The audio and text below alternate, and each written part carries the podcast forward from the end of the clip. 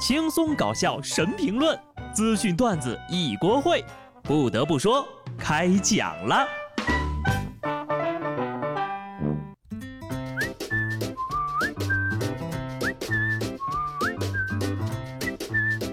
哈喽，听众朋友们，大家好，这里是有趣的。不得不说，我是机智的小布。此时此刻，高考结束了，希望各位同学呢都能够考入理想的大学。据我个人观察呀，今年的高考题目呢，好像是属于普遍比较难的。你就看看这几天的热搜，各科试卷都上榜了，你就知道呀，这题目有多变态。所以呢，这一届的考生是真的不容易呀。考完的同学假期打算干点啥呢？高考后的四大行为轨迹：胡吃海喝、醉生梦死、向女神表白、来一场毕业旅行、睡到昏天暗地。不过呢，你们不要因为高考结束了，不能再和彼此做同学而感到难过。其实呀，驾校还是能再见的。所以这两天呢，一定要赶紧多玩、多睡、多打游戏，因为再过两天呢，你可能就要被爸妈。抓去报名考驾照了。回顾昨天考试结束之后呀，长沙一中考点外，一个考生开心到放飞自我，有一个女孩子呀，兴奋地跳出了一字马，并且就地打了个滚儿，那真是肉眼可见的开心呐。许多网友呢在留言当中关心妹子的情况，问她有没有受伤啊？大家请放心，这个姑娘呢是学健美操的，没摔着，而且呀，人家这不叫跌倒，叫极地。还记得当年你走出高考考场是什么样的心情吗？我就有点后悔呀，我当年考完出来的姿势太普通了。要说一字马真的是很有技术难度的快乐了，我也想要这样的快乐，可惜能力它不允许呀。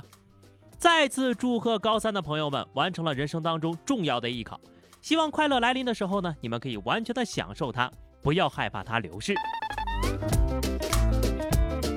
问个小问题啊，当年在高考之前，你的班主任有没有特意强调过要保护好自己的答题卡？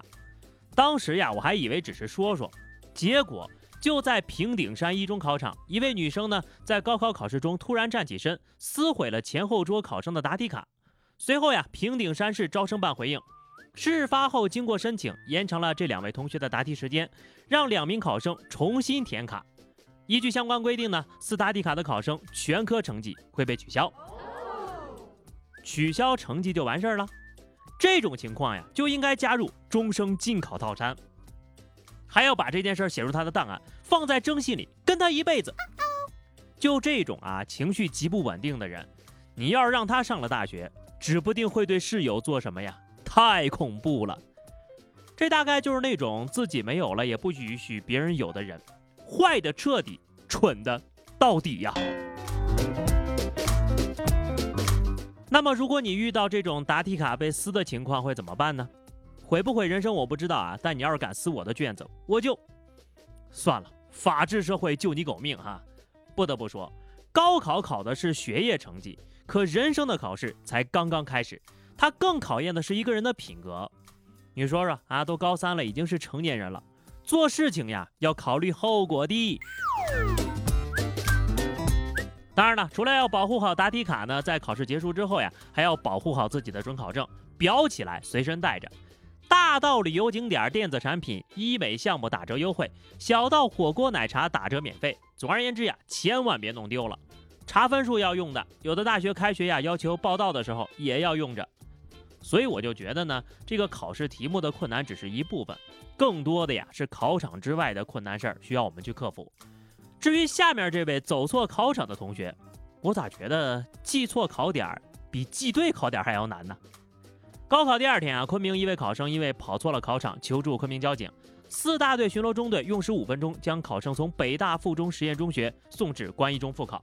值得一提的是啊，头一天他没跑错，第二天跑错了。这这究竟是怎么做到的呀？我都有点担心啊！你说你要是考三天？第三天会不会又去到另一个新的错误考点去考试了？所以啊，你这不是考试，而是去各考点观光旅游了。有时候呀，我们就会发现，人生都还没考试呢，就已经开始被淘汰了。希望这位小同学呀，以后长点记性，人生不是那么多次的失误都可以补救的。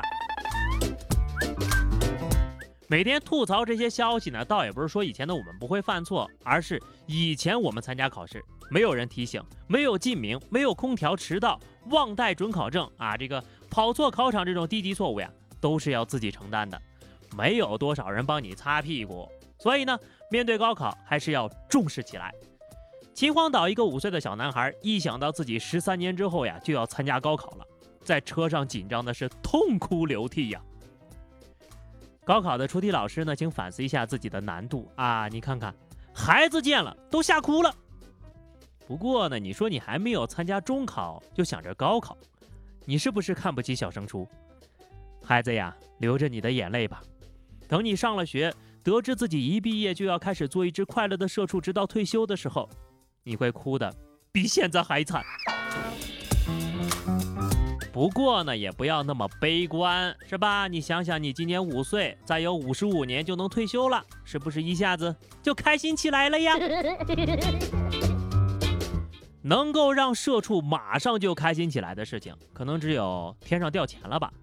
广西一男子在闹市一家酒店的上空撒下了多张百元大钞，有人说呀，至少啊撒了三十万。现场的路人呢争相捡钱，网上传播的视频显示，现场还有人打电话通知朋友快来捡钱呢，甚至到当晚的十一点多，还有人坚守在酒店门口。听听，还有人打电话通知朋友快来捡钱，我鉴定了，这一定是真朋友，发财不忘兄弟，铁子呀！哎，你说这广西的机票现在好不好买啊？别想歪了啊，我是怕有坏人把这个钱都捡了，我要去阻止那些坏人。啊，对了，那个扔钱的朋友呢，麻烦下次在撒钱的时候呢，提前通知我一下啊，我提前过去帮你把坏人都拦住了。话说，还有那些坚守到大半夜的人也是不容易啊。你说老板平时让你加个班也没这么积极吧？其实呢，你别说去广西捡钱了，现在很多人一出门呀，得先花钱才能下楼，更难。济南一个小区的电梯竟然开始了按次收费，三十块钱六百次。其实这种做法的小区呢并不少见，因为有的物业管理会认为啊，电梯按次收费呢，除了有保安功能之外，也能够降低维修的费用，延长电梯的使用寿命。能不能有上述的好处我不知道，但我知道这一招啊就能把那些乱按电梯的熊孩子给治得明明白白的。你要是再敢乱按电梯，一套房子的钱都给你按没喽。这样呢，这个小区以后可以这么宣传，让你的家像星级酒店一样，刷卡才能进电梯。啊，对了，还有个问题，你说到这个小区送外卖的小哥咋办？难道也得付钱才能上楼？不得不说，其实钱呢也不是赚的越多越好，有钱人呢也存在有钱人的烦恼。